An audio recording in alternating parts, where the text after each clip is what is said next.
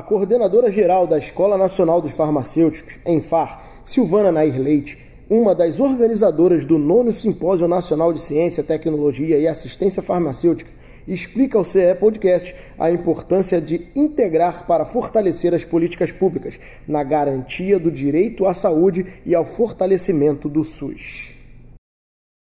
A proposta de construir alguma forma de integração entre essas três políticas, ela nasceu do entendimento uh, de, e, e, da própria uh, observação da realidade de que essas três políticas pensadas, elaboradas e desenvolvidas na prática de forma isolada, elas têm uma efetividade menor do que elas poderiam ter se estivessem plenamente integradas. E o que, que significa integrar? Né? Nós tivemos o exemplo da pandemia, o projeto Integra se baseia muito nas lições é, da, da pandemia, né?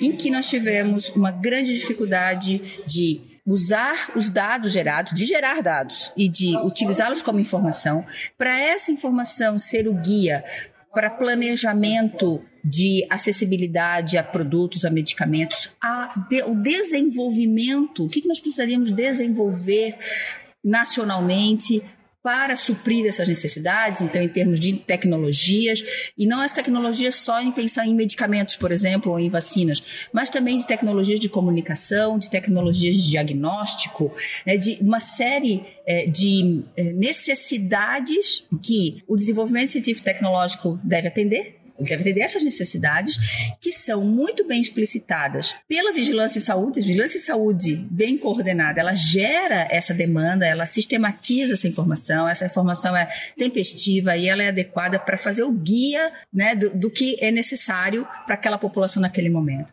A assistência farmacêutica, como bem exposto aqui, é uma política que ela, ela é uma política ampla que deve direcionar ações para diversos setores inclusive para o setor de pesquisa e desenvolvimento, para o setor industrial, né, para a política econômica, quando se define o que se o produto vai ter importação, se vai ter imposto, se vai ter facilidade de mercado, para as questões regulatórias. Né?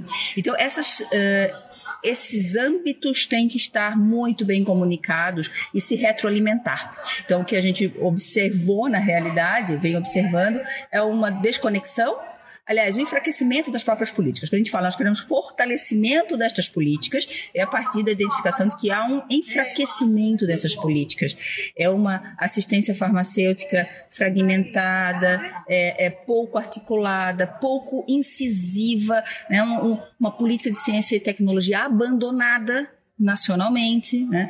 e um, uma política de vigilância em saúde fragmentada, que precisou, por exemplo, que meios de comunicação fizessem sistematização de dados, porque a gente não, não, não tinha um meio confiável de fazer sistematização de dados. Então, essa é a ideia de integrar e fortalecer, ao mesmo tempo, essas três políticas.